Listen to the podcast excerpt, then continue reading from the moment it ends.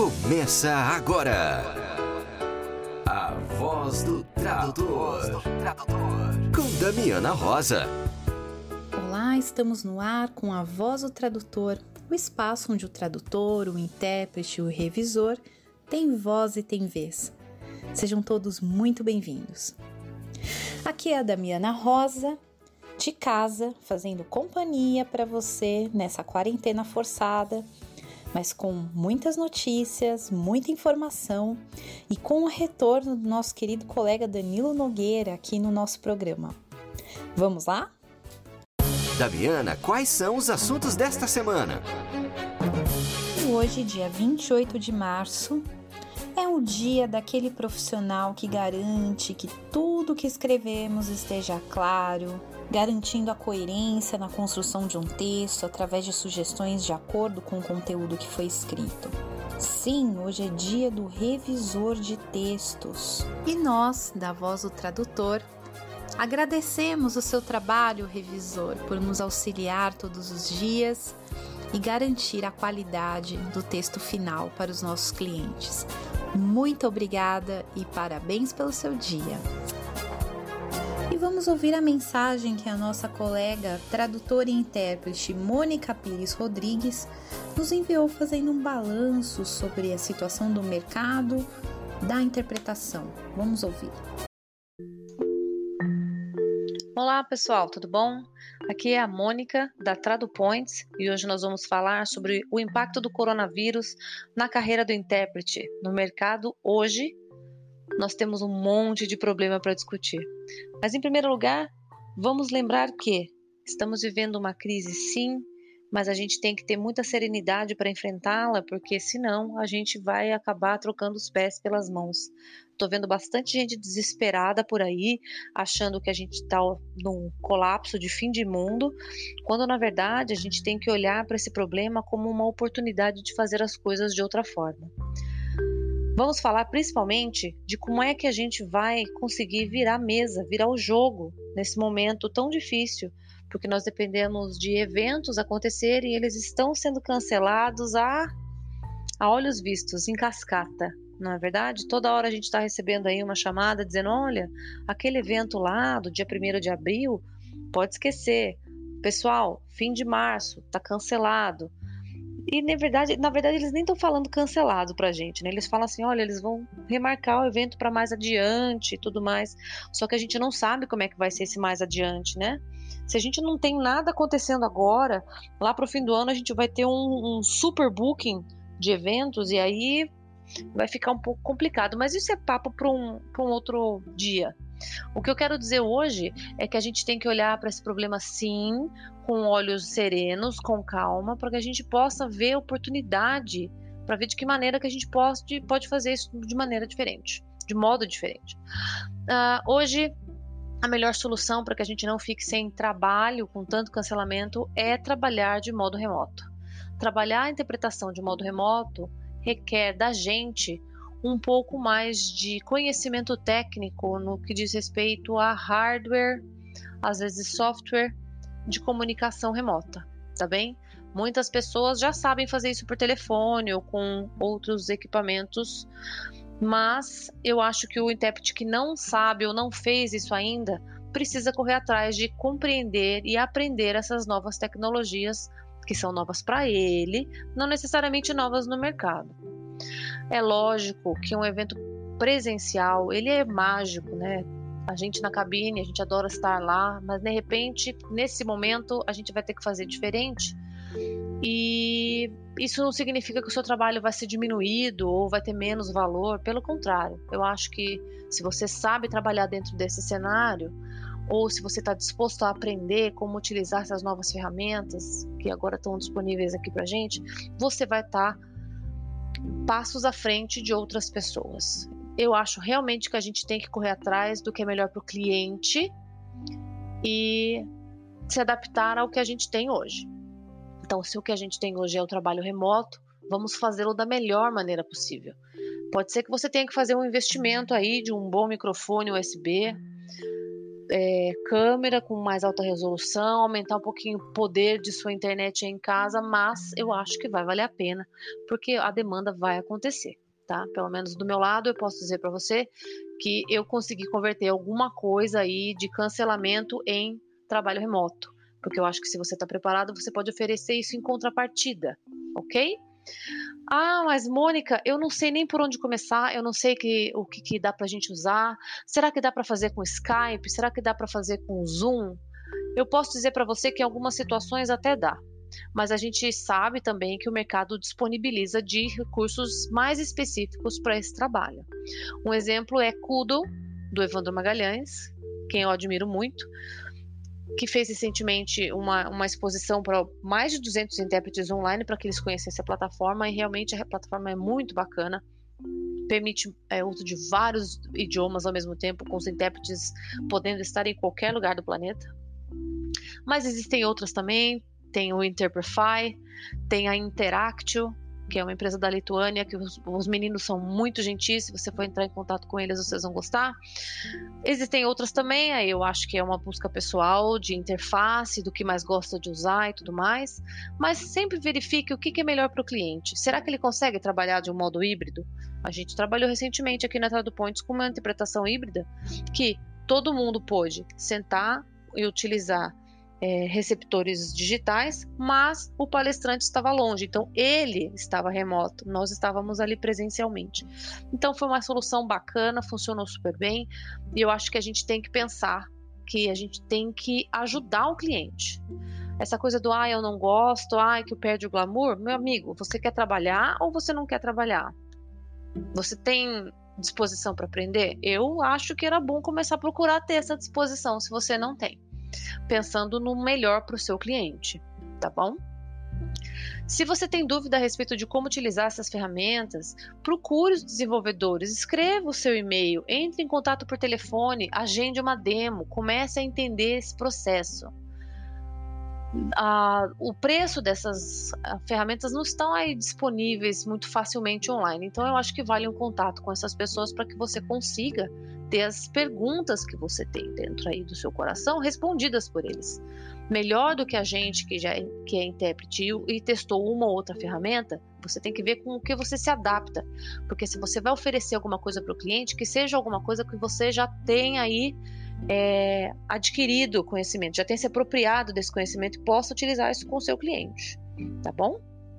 Enfim, eu convido vocês então a mergulhar no mundo do, RSI, da interpretação remota, da interpretação à distância, das soluções híbridas, para que a gente continue trabalhando, ok?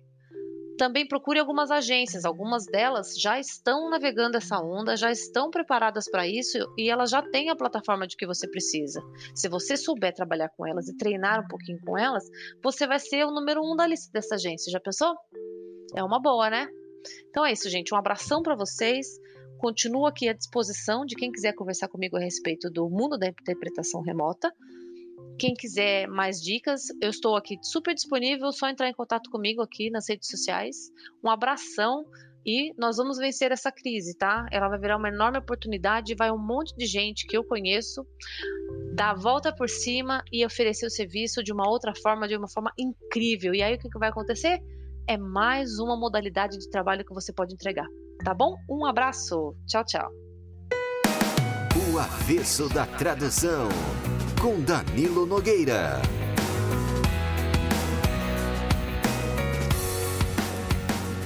Oi, oi, tudo bem com você?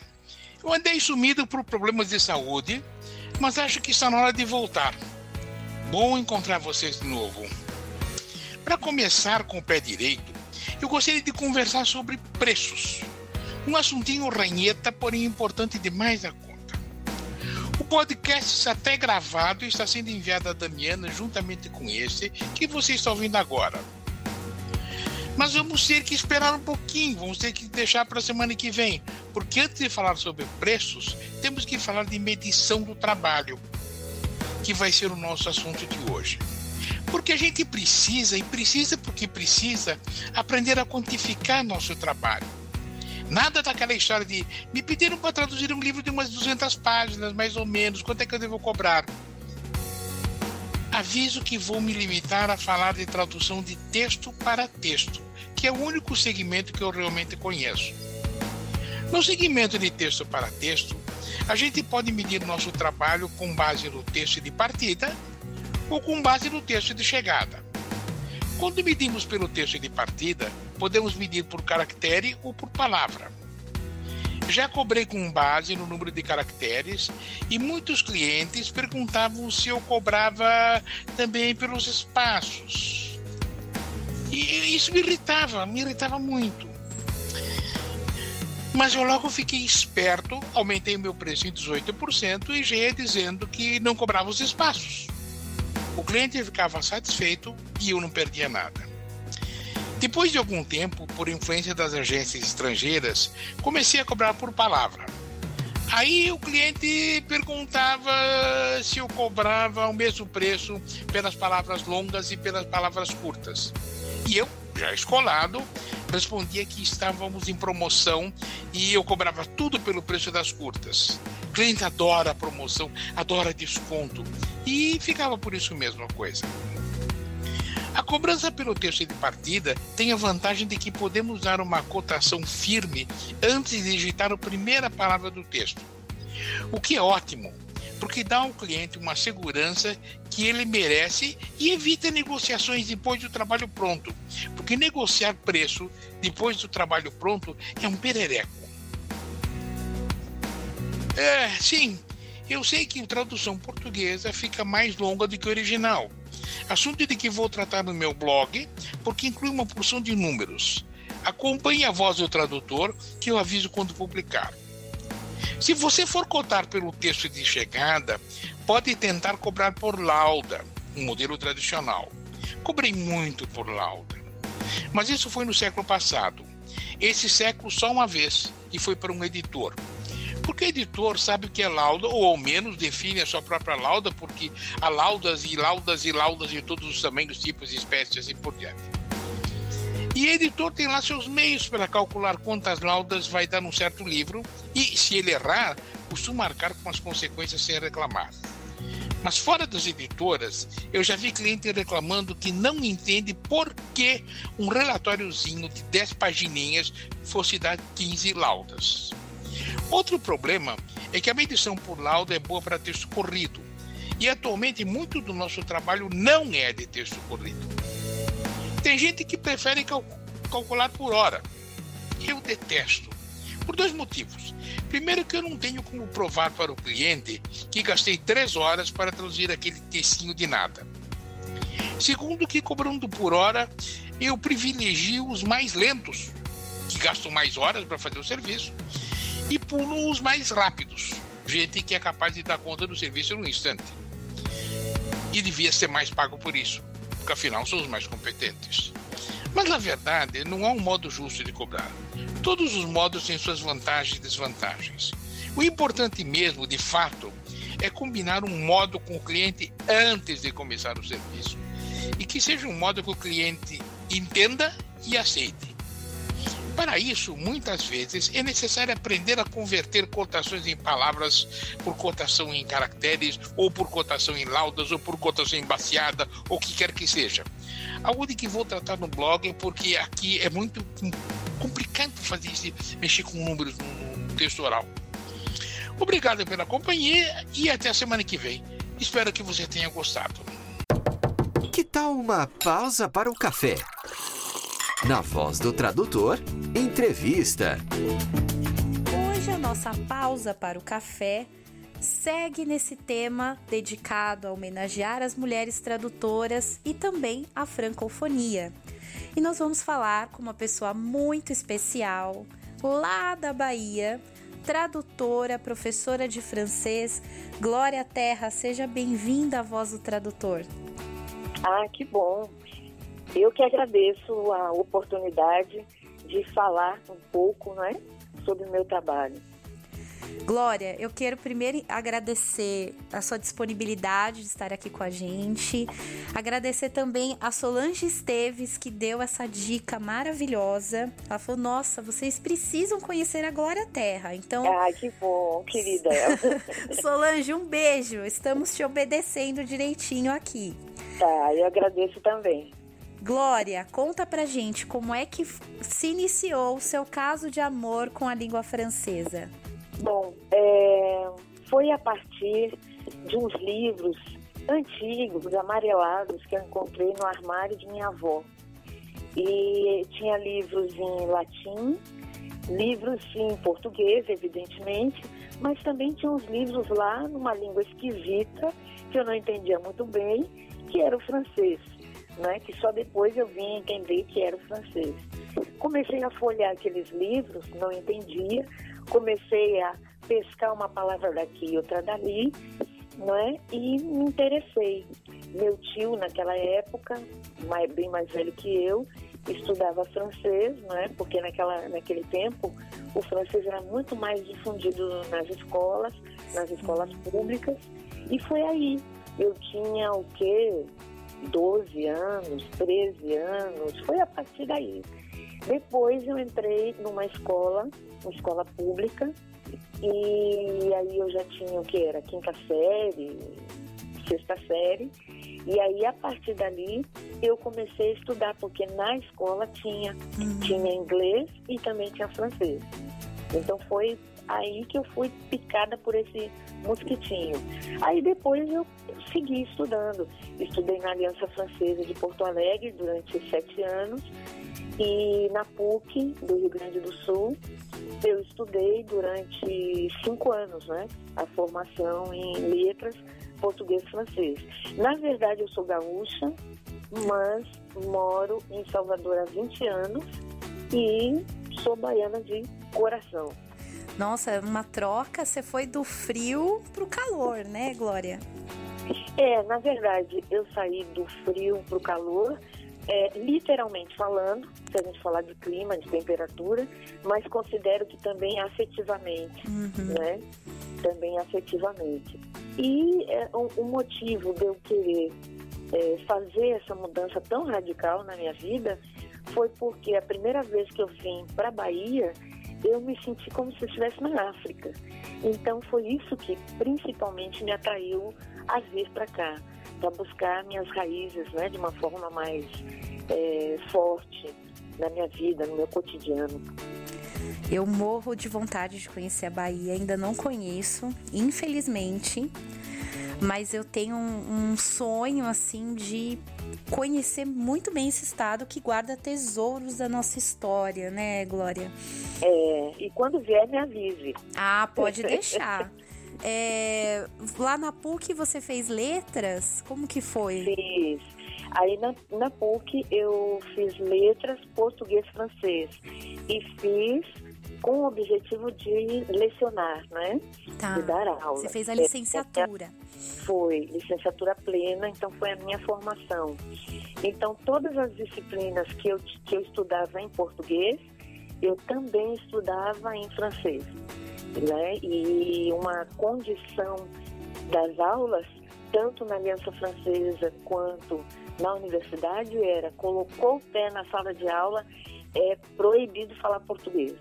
Então, isso foi muito bom, porque acelerou o meu processo de aprendizagem da língua. Então, hoje, além de traduzir livros, eu também falo francês com fluência, porque nem todo tradutor de livros é fluente no idioma, né? Verdade. Então, é, é então eu adquiri essa, essa habilidade tanto na escrita quanto na fala. Então, isso foi muito bom para mim. Bom, lá na PUC saiu a professora Glória Terra, né? Exatamente. Agora, como que começou a sua história na tradução? É, a minha história na tradução realmente começou depois, bem depois, né? É, a partir do momento que eu comecei a me interessar por literatura, né? literatura negra, literatura africana, comecei a a buscar na internet alguns escritores escritoras Aí foi a partir daí que eu comecei a, é, a vislumbrar essa possibilidade, ainda remota na época, não é? Mas assim, é, dizem que não existem coincidências, eu não sei se existe ou não, eu acho que não. É, eu recebi uma visita de uma alemã por intermédio de uma amiga. E essa alemã me disse: Olha, Glória, eu estou chegando aí e vou levar um amigo que é, é camaronês. E ele vai precisar de uma carta convite. Bom, tudo bem. Quando eu fui para a internet, em função dos documentos que ele me enviou, eu vi no passaporte escrito escritor. E aí eu fui para a internet, né, fuçar para descobrir os livros dele e tudo mais. O nome dele é Francis Beidi. E quando eu vi que ele era escritor, comecei a entrar em contato com ele, independentemente do, da carta convite. Quando ele viu que eu escrevia muito bem em francês, me comunicava, ele me pediu para traduzir o livro dele. Uau. O mesmo aconteceu com outra escritora, que foi Juliette Esmeralda, né, da Martinica. Então, começou assim, de uma forma, é, como é que eu posso dizer? Sem muita pretensão. Natural. Né? Natural. Pela da minha sua paixão. curiosidade também. Foi, exatamente. Exatamente. Começou assim, depois virou uma febre. é, me apaixonei. É interessante porque eu vejo que a maior parte assim dos colegas não conhecem muito a literatura africana, né? É, eu, eu conheço muito pouco, Glória. E o que eu conheci foi quando eu trabalhava numa cátedra Unesco e eu tinha um, tinha um professor que trabalhava no mesmo prédio que eu, que ele ia sempre para Maputo. Ele Uhum. trazia muita coisa de lá. Né? E aí o que eu comecei a, a questionar até na faculdade, por que, que a gente estuda tanto a literatura de Portugal, né, a brasileira, Sim. e por que não estudamos a literatura africana? Porque nós temos uma produção em língua portuguesa lá também, né? E também em- na língua francesa, né? E agora a gente está vendo vários, né, escritores ganhando Nobel e tal. E É, não conhecemos, né? É um ato falho nosso aqui do Brasil, né, Glória? É, até porque, de alguma forma, eu considero que nós estamos muito próximos né, da África. Eu digo pela nossa origem Sim. miscigenada, né? A gente é uma mistura do negro, do branco, do índio. A gente não sabe ao certo onde começa, onde termina essa miscigenação. Então, eu considero que nós somos muito próximos e, ao mesmo tempo, muito distantes, ignorantes não é? da África. Também existe muito preconceito, porque como a África tem uma, uma tradição de literatura oral, e durante muito tempo, nossa história vinda da África, né, que nós somos povos originários, é, ela foi contada pela voz do, do colonizador, pela perspectiva do europeu, não é? Verdade. Então, é, então ela- nós não tínhamos uma voz que se transformasse numa escrita. Ela sempre foi oral. Os griots tiveram um papel, né? ainda tem, um papel importantíssimo nessa história oral. Só que de um bom tempo para cá, nós começamos já esse exercício da escrita, de nós contarmos a nossa própria história através da nossa escrita, do nosso jeito, do nosso modo, não aquela escrita padronizada, canônica e, e acadêmica das universidades, não querendo relegar, não é? Não, não se trata disso, mas é uma outra forma, um outro jeito que também deve ser valorizada. Em alguns eventos de literatura, congressos, seminários e festivais de literatura, eu já vi eh, pessoas, até colegas nossos, eh, questionando a literatura negra, comparando com a literatura canônica, acadêmica, aquela eh, das escolas francesas, europeias, né, que eu estudei no curso de letras, Hum. Né? Então, não, não se trata de um desconhecimento, mas se trata de uma outra vertente. Então, seria muito bom que nossos colegas conhecessem, conhecessem até para valorizar. É um, uma outra forma de contar histórias a partir das nossas próprias vivências, que a gente costuma chamar a partir de, de Conceição Evaristo, né? De nossas escrevivências, não é? Acho bonito isso, Fantástico. poético. então, a, a, é, é importante a gente salientar que, a, ok, o texto acadêmico ele tem regras e tal, mas a literatura é livre, né, Glória? Ela tem que expressar o nosso momento, os nossos sentimentos, a nossa visão de mundo, né?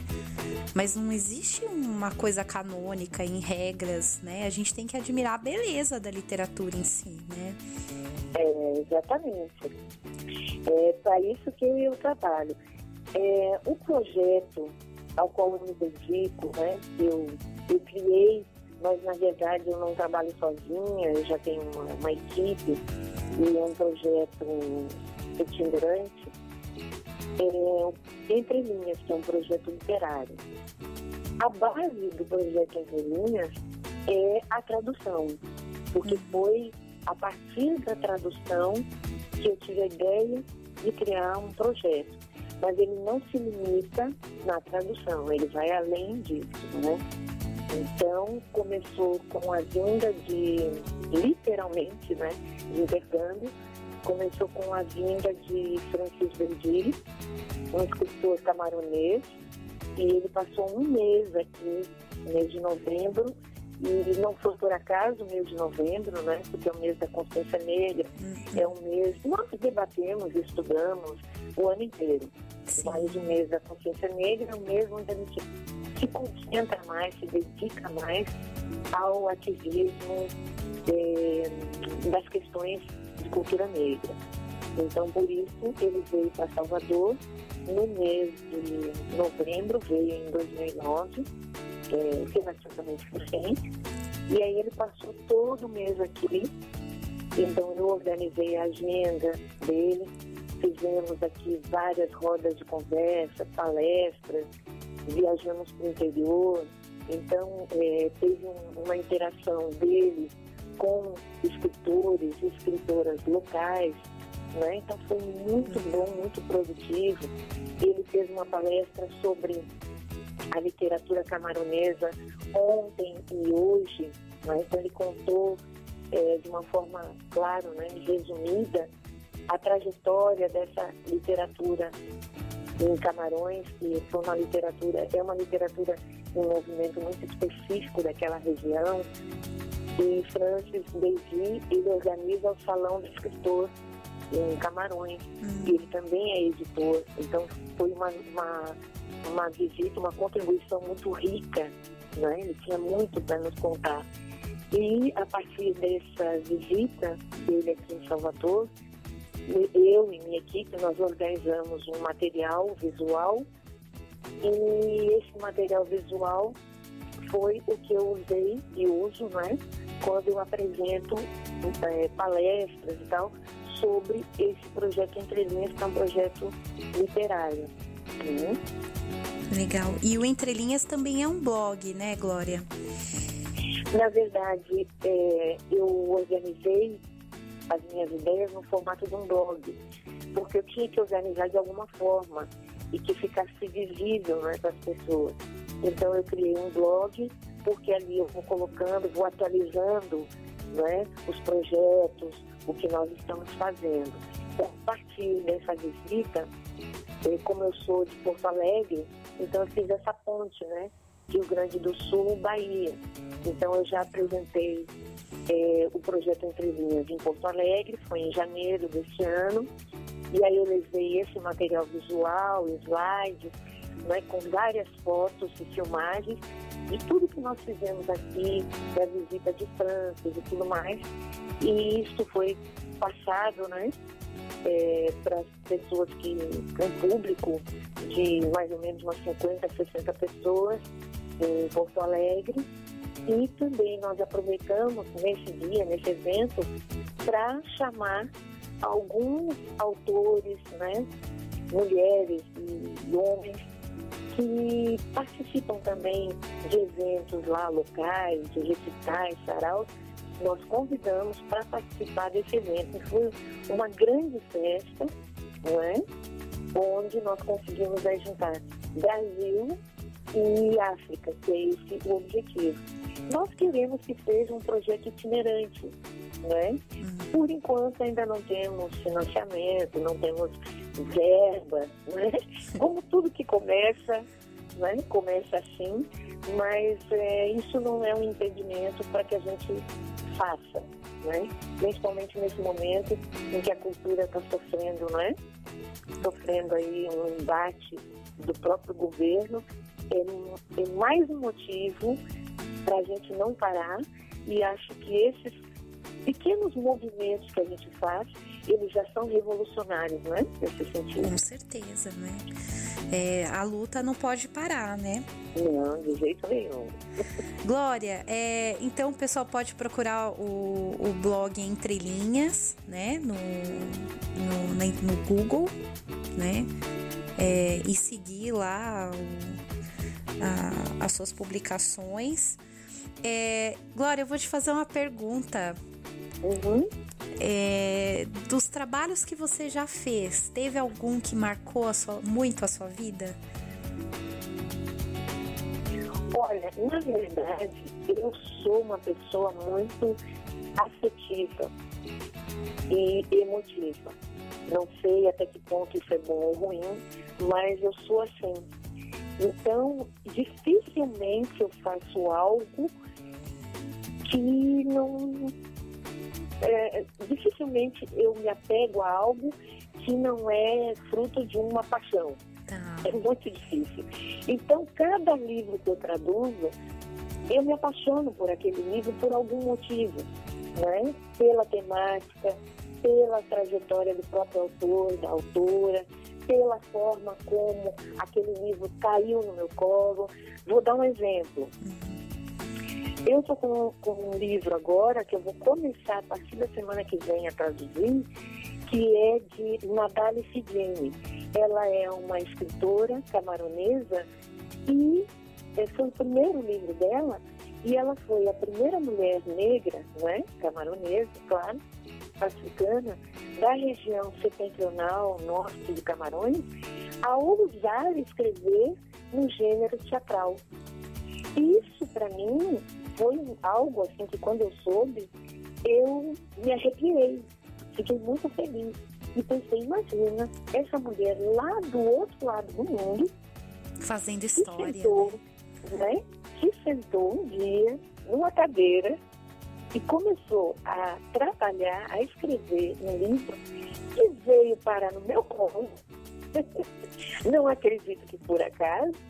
E com essa força, não é? Que ela foi a primeira a usar publicar. Então ela abre as portas para tantas outras. Isso já é um motivo suficiente para que eu queira traduzir esse livro.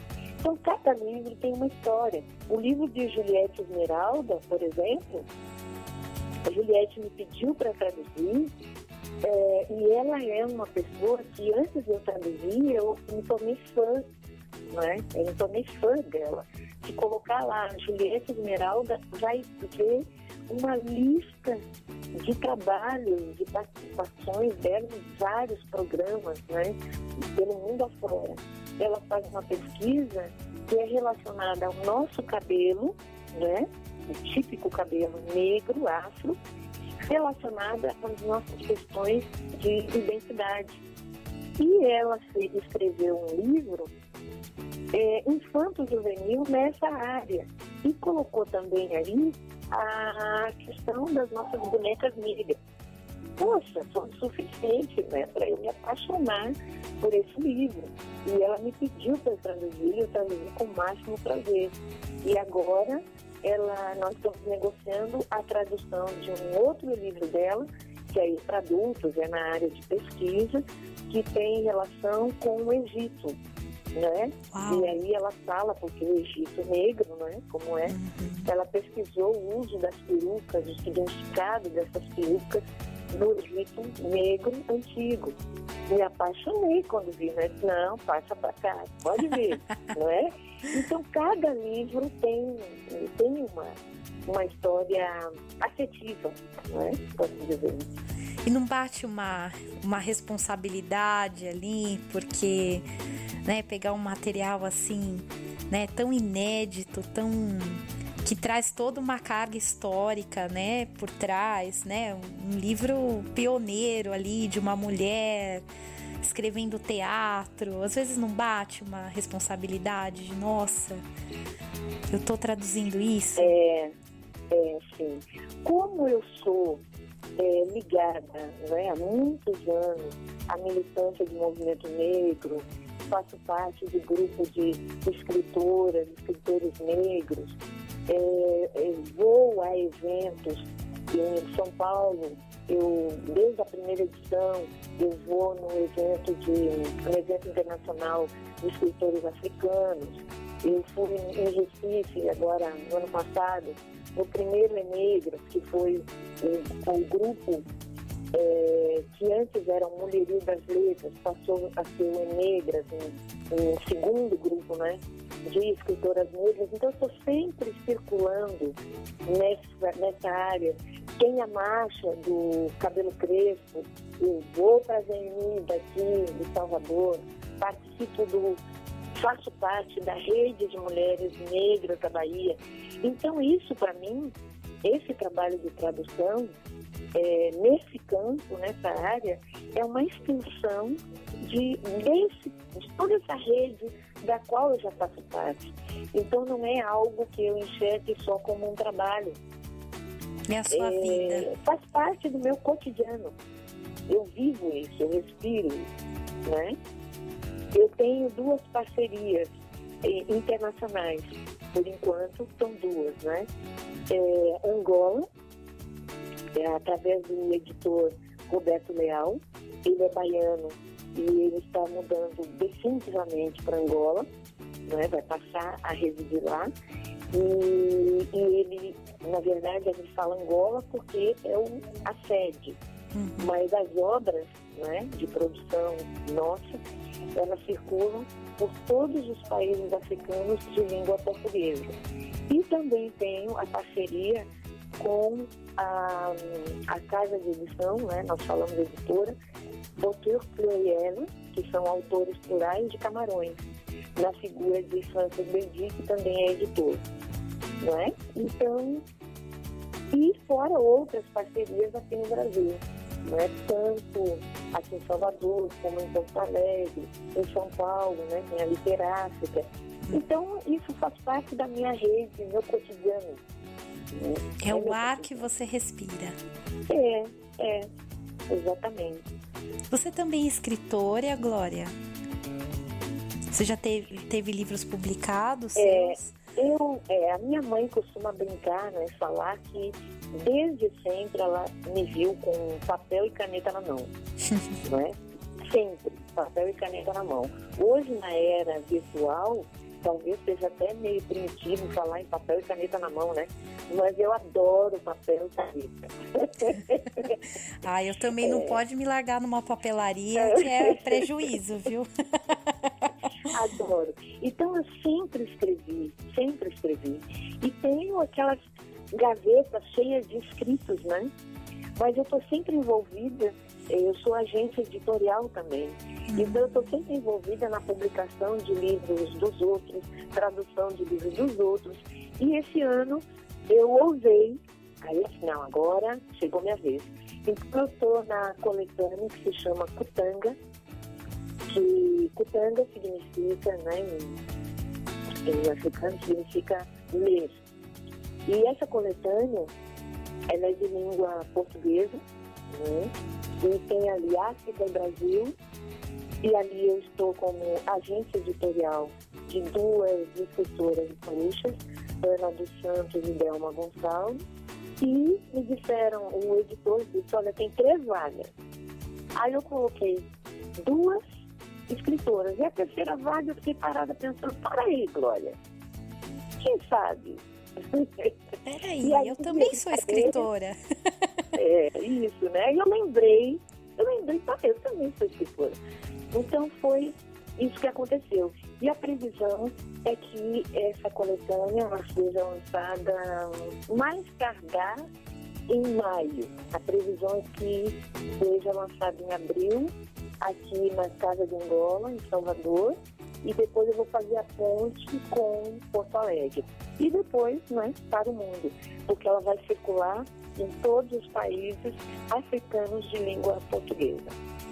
Olha, então depois você vai ter que voltar aqui para fazer o convite para o lançamento, hein? Claro, claro que sim. Uhum. Queremos ir no lançamento. Atenção, Porto é... Alegre aí. Quem sabe vocês não levam a Glória para o Barcamp aí, para o encontro dos tradutores de Porto Alegre. O objetivo é que esse projeto Entre Linhas ele seja itinerante. Uhum. É, se nós falarmos em termos financeiros, itinerante né, demanda verbas e tudo mais.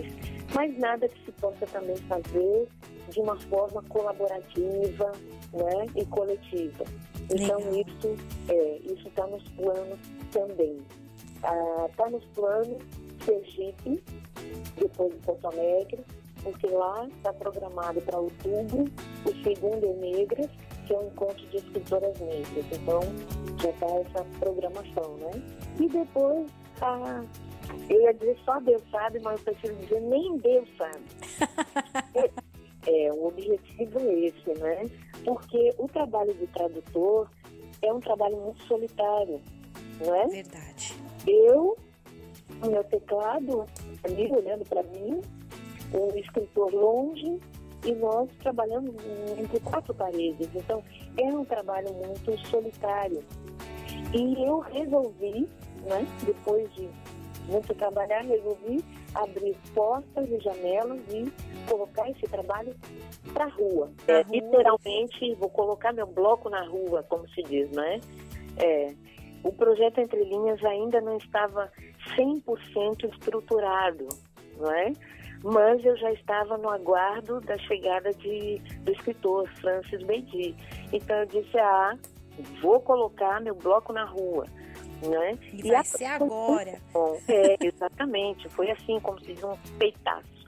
E foi ótimo, porque algumas pessoas começaram a entrar em contato comigo interessadas em participar, em mandar material, né?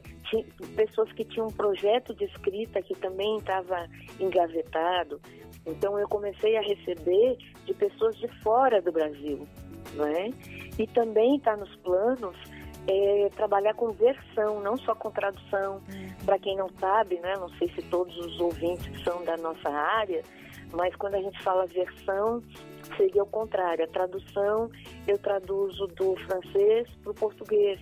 E versão, a gente fala né, que seria o contrário. Uhum. Né?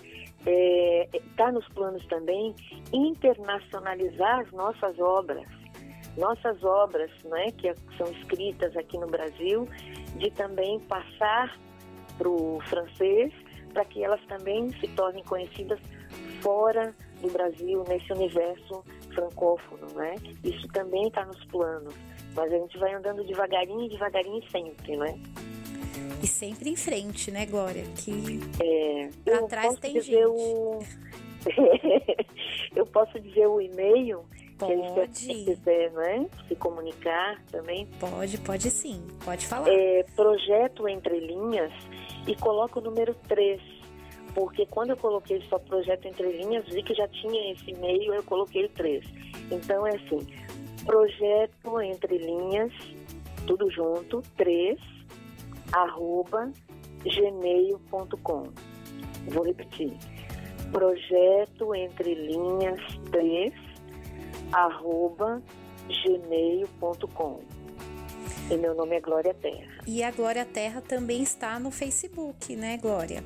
Sim, sim, também. Lá tem a página do projeto Entre Linhas, né? Diáspora Negra, também está escrito, porque a gente também trabalha na vertente de valorizar a cultura local, através da literatura negra. Então, quando a gente leva o projeto Entre Linhas para alguma região, a gente também convida e faz questão de fazer esse intercâmbio com os escritores e escritoras eh, de literatura negra do local. Isso é muito importante. Legal, muito legal. Glória, para a gente finalizar, aquele colega que está ouvindo a sua entrevista está pensando: meu Deus, eu não conheço nada da literatura negra. Que você recomendaria, indicaria um livro para esses colegas conhecerem mais sobre a, a, literatura africana ou até mesmo aqui do Brasil, né, escritores negros brasileiros? Olha, é, eu gostaria de indicar, porque eu sou fã, de Juliette Esmeralda. E por que eu sou fã?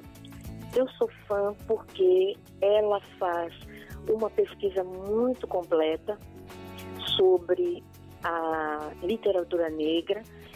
Principalmente, ela traz essa raiz africana de Martinica e Guadalupe, que nós não temos né, conhecimento sobre isso, não chega para nós.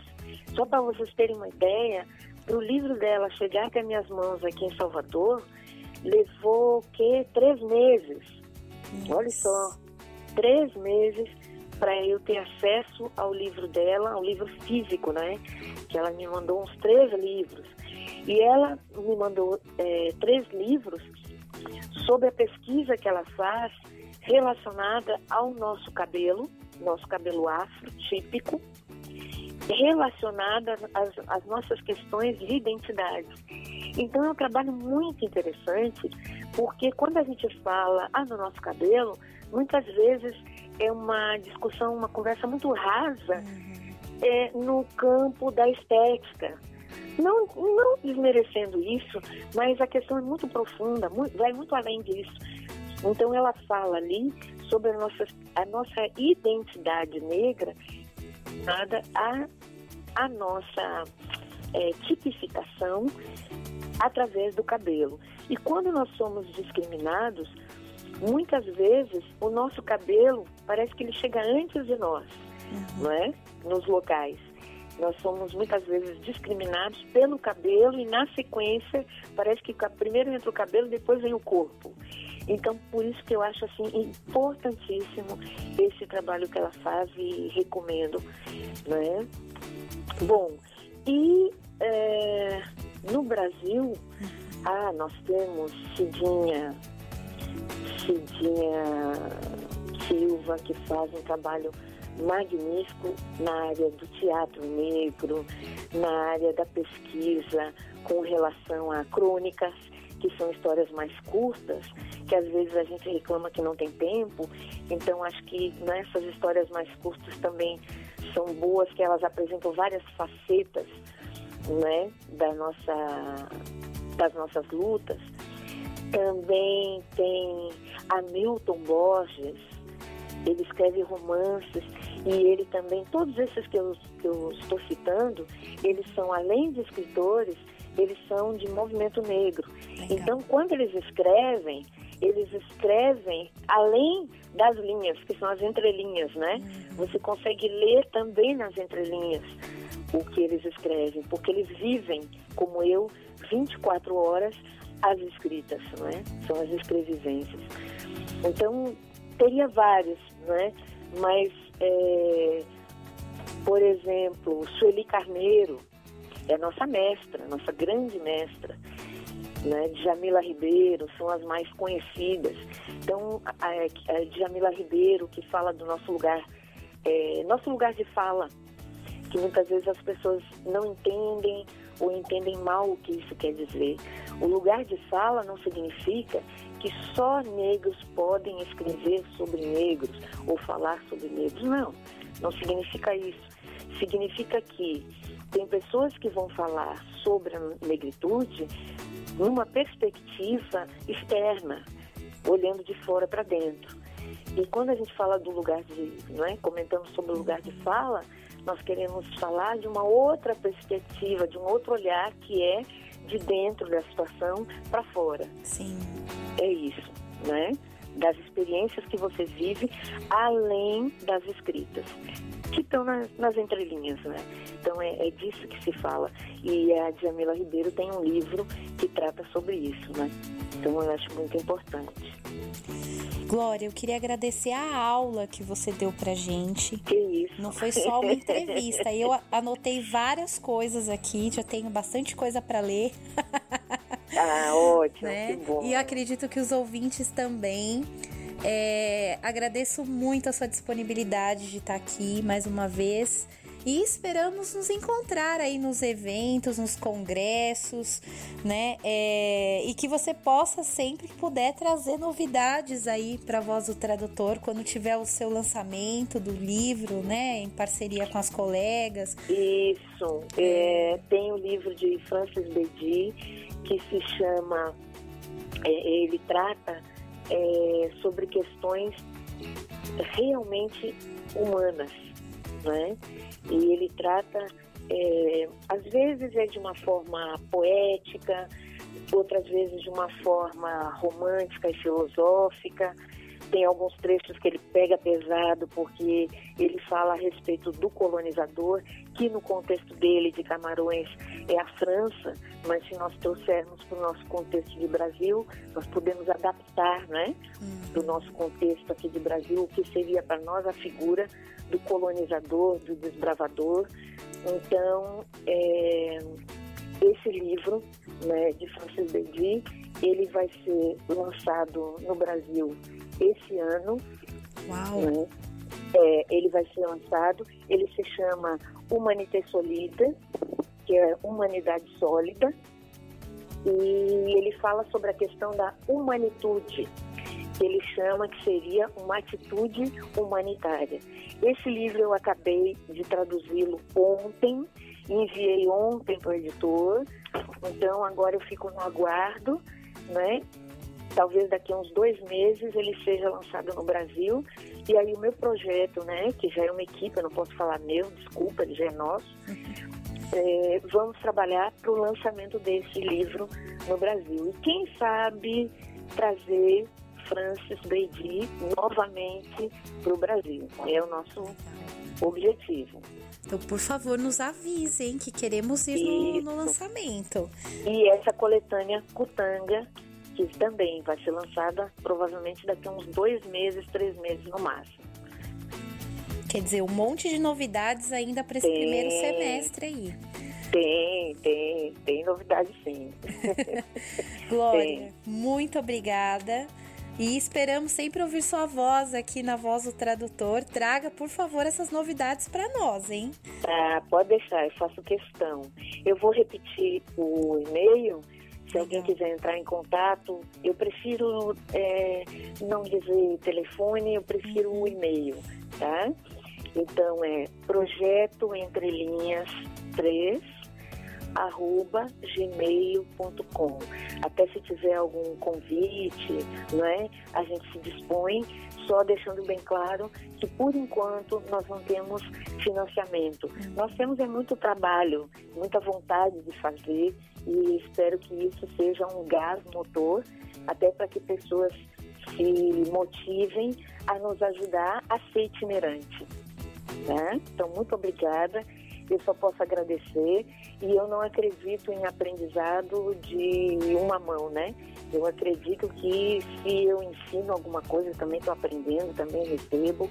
Então, eu só posso agradecer a oportunidade. Então, um beijo para todos vocês e logo, logo a gente vai estar aí com mais novidades. Um beijo, Glória, e vamos aguardar ansiosos aqui as novidades. Certo, obrigada. tchau, tchau. Fique por dentro da agenda da Escola de Tradutores. Dia 31 de março tem Quero Ser Tradutor e Agora? Comigo, Damiana Rosa. Ao participar desse curso, você vai ter uma visão completa das áreas da tradução e vai entender como atuar em cada uma delas profissionalmente. Venha conhecer o mundo da tradução, as ferramentas e conhecimentos necessários e comece a atuar profissionalmente na área. Dia 4 de abril tem Mercado da Tradução Primeiros Passos com Vitor Gonçalves. Esta oficina busca refletir o processo de tradução e mostrar um panorama do mercado da tradução no Brasil e no mundo. Dia 14 de abril tem Introdução à Tradução de Contratos. Aprenda estratégias de tradução de contratos do inglês através da prática da tradução de trechos autênticos com Marli Damaro Glask Stog. Para mais informações e inscrições, acesse o nosso site www.escoladetradutores.com.br. Lembrando que todas as nossas aulas são ministradas online e ao vivo. Convidamos você a dar uma olhada na nossa programação, já que estamos preparando eventos especiais na campanha Fique em Casa com a Escola de Tradutores. A primeira delas será no dia 30 do 3, Vencendo a Ansiedade em Tempos de Isolamento com Soraya Matos. Fique atento porque nos próximos dias vai entrar muita programação nova. E lembre-se, fique em segurança, fique em casa.